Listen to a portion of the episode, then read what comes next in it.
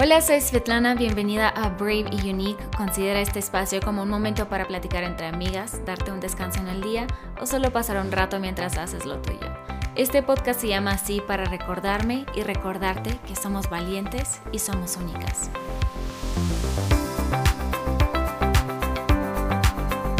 ¿Cómo estás? Espero que estés bien, que estés teniendo un lindo día. Feliz Día de la Mujer. Hoy es 8 de marzo que está saliendo este episodio. Para los que no saben, hoy es el Día Internacional de la Mujer, que la verdad es que yo le doy su, uh, su peso, su prioridad y me encanta porque llevo casada con Chris ya cuatro años y la verdad creo que este es uno de estos años donde no se le olvidó el día y al despertar me felicitó, la verdad se sintió muy lindo.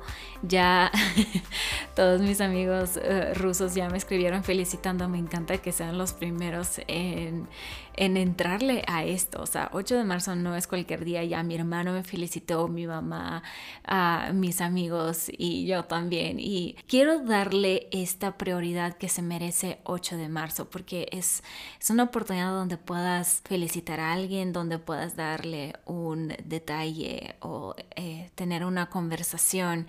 Entonces sí, hay que aprovechar el 8 de marzo porque nos la merecemos, así que hoy es nuestro día. Estamos hablando en estos primeros episodios de Brave y Unique acerca de cinco lenguajes de amor del libro de Gary Chapman. Mencionábamos que este podcast vamos a ver el tercer lenguaje de amor que es recibir regalos. ¿A quién no le gusta recibir regalos? Creo que todos nos sentimos muy especiales cuando nos sorprenden, ya sea con un detalle, con algo más grande. Y justo en este episodio vamos a hablar de esos detalles que pueden hacer la diferencia. Si todavía no sabes, no descubres cuál es el tu lenguaje de amor, cuál es el de tu pareja, puedes escuchar este episodio pasados que hemos hecho y nos falta ver todavía dos lenguajes de amor, así que quédate pendiente. También puedes encontrar más información en el Instagram de Brave y Unique-bajo, que justo uh, vamos publicando posts acerca de cada lenguaje de amor para que lo puedas refrescar, lo puedes tener a la mano, lo puedes guardar, en fin, compartir lo que tú quieras. ¿Listas? Vamos con este episodio. Ok. Seamos honestas.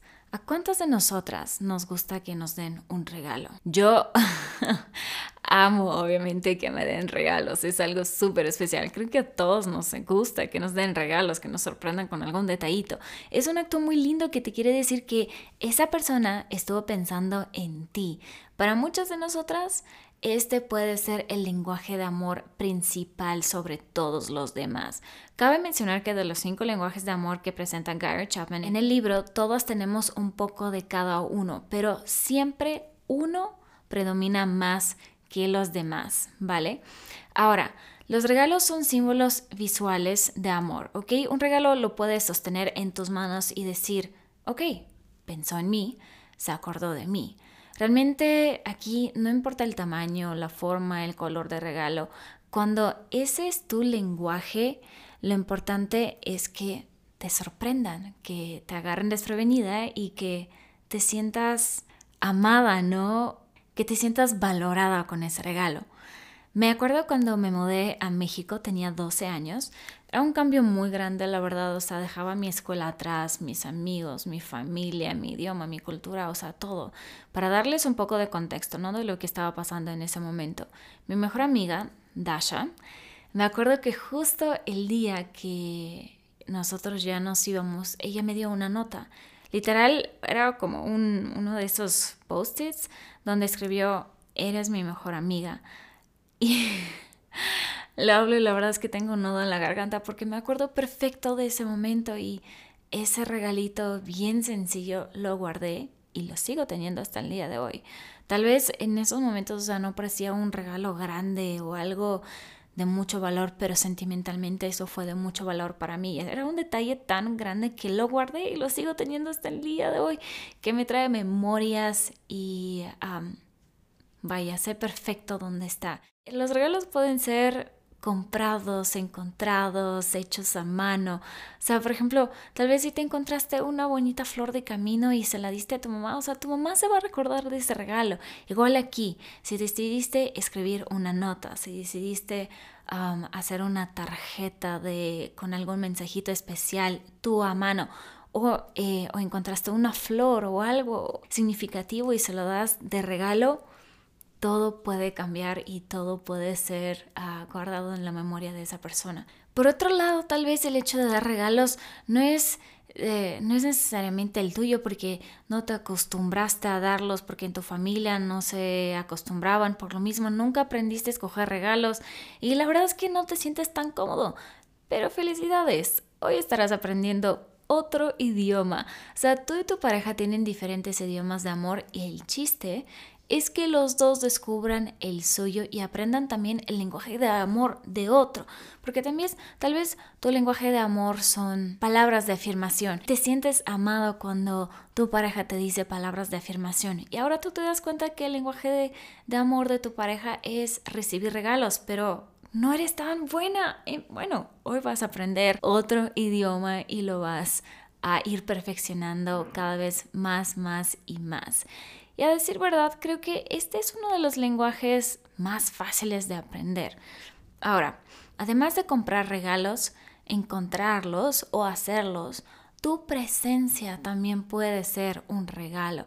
Por ejemplo, estar en un momento de tiempos difíciles, en un momento de tiempos de crisis, también es un regalo invaluable. Ahora, si tú sabes que la presencia física es importante para ti, hazlo saber a tu pareja, no esperes a que te lea la mente. De hecho, eso me hace acordarme de, ah, de una maestra que tuve en mi carrera actoral. Ella era de Alemania y siempre nos decía, nadie es adivino, no esperes que te lea la mente o sepa qué quieres, ve y díselo. So, decidí integrar esa idea en mi vida, así que si tú sabes que algo es importante para ti, comunícalo a tu pareja. O sea, si tú necesitas de esa presencia en el momento de crisis, que, que esa persona esté contigo, si tú necesitas esos detalles, también esos regalos, díselo también a tu pareja. Si tú te das cuenta que este lenguaje es tuyo, pero sientes que o ves que tu pareja no te lo da, ese es un momento de que también seas sincero, vayas y le digas, sabes que esta soy yo. Así es como me puedes ayudar, a llenar mi tanque de amor. Para recapitular, los regalos no tienen que ser caros o darse cada semana, pero para algunas su valor no tiene nada que ver con valor monetario, pero todo que ver con el amor. Este episodio fue un poquito más corto que los demás, pero la verdad es que eh, el lenguaje de amor, de dar regalos, es un lenguaje creo que hasta cierto punto apasionante, porque no sé si tú te sientes igual como yo, pero a mí me encanta dar regalos y ver la reacción de la persona, ¿no? Creo que para mí es algo muy satisfactorio porque sé que la persona lo disfrutó, que se sorprendió y que le gustó, ¿no? Y eso me hace sentirme bien y feliz. Entonces, este es el lenguaje de amor de recibir regalos, ya sea que este sea tu lenguaje de amor o si ese es el de tu pareja, ya sabes ¿Cómo puedes hacer para llenar este tanque de amor? Al final de cada capítulo, el autor nos comparte algunos tips de cómo podemos sorprender a nuestra pareja si su lenguaje de amor es recibir regalos, ¿no? En este caso. Uno de ellos es ah, que la naturaleza sea tu guía.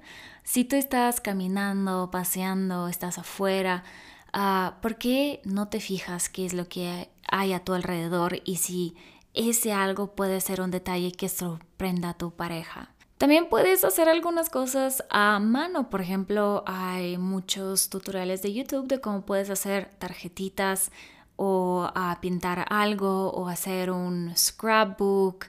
Yo qué sé, tú, tú sabes mejor qué es lo que a ti te sale, así que puedes intentar hacer algo a mano y sorprender a tu pareja.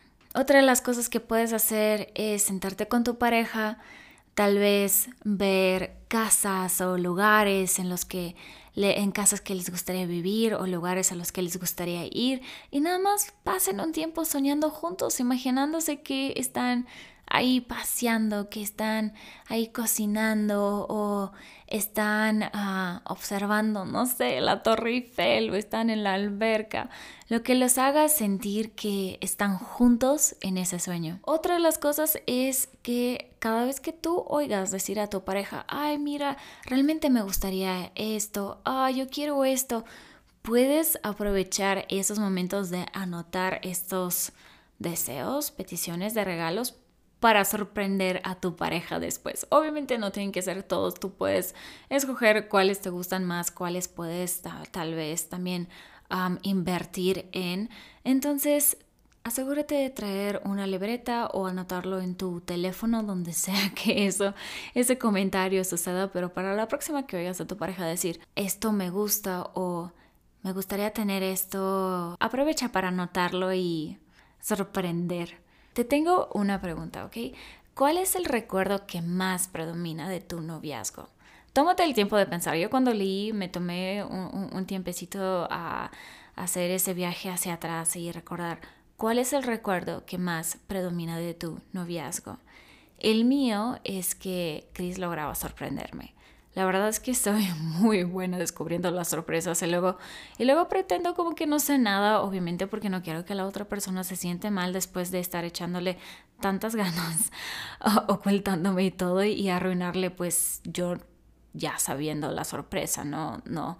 Me acuerdo mucho que ah, cuando yo salía de trabajar, Chris se encontraba conmigo sin planearlo. A veces me decía como, ¿dónde estás? ¿Qué estás haciendo? Como a qué hora crees que salgas o algo así. Y había veces donde, pues no sé, le decía tal hora, pero la verdad es que me tardaba mucho más. Y él estaba ahí, o sea, yo no sé desde qué hora llegaba para esperarme, pero cuando yo salía de trabajar, ahí me lo topaba y la verdad es que era un muy lindo detalle. Otra de las cosas que me acuerdo que estoy segura que le costó un buen es que me llevaba a casa en Uber. O sea, eh, estoy haciendo este podcast obviamente de México, de Ciudad de México. Cuando entró Uber apenas acá, costaba muchísimo porque no tenía las tarifas controladas, entonces como entre oferta y demanda y te salía caro cuando había mucha, de, mucha demanda pero poca oferta. So, si salíamos me acompañaba a la casa y de ahí se iba a la suya. De esos detalles me acuerdo hasta el día de hoy y eso tiene que ver con el siguiente lenguaje de amor, ¿ok? actos de servicio. Quédate pendiente del siguiente episodio el martes. Si disfrutas escuchar este podcast sería genial que lo pudieras compartir y dejarme un review. Yo soy Svetlana y nos vemos el próximo martes. Bye. Este es un espacio para platicar entre amigas, crecer juntas en nuestra fe como persona en diferentes áreas de nuestra vida, estar juntas durante la temporada de dudas y preguntas y recordarnos que somos brave and unique.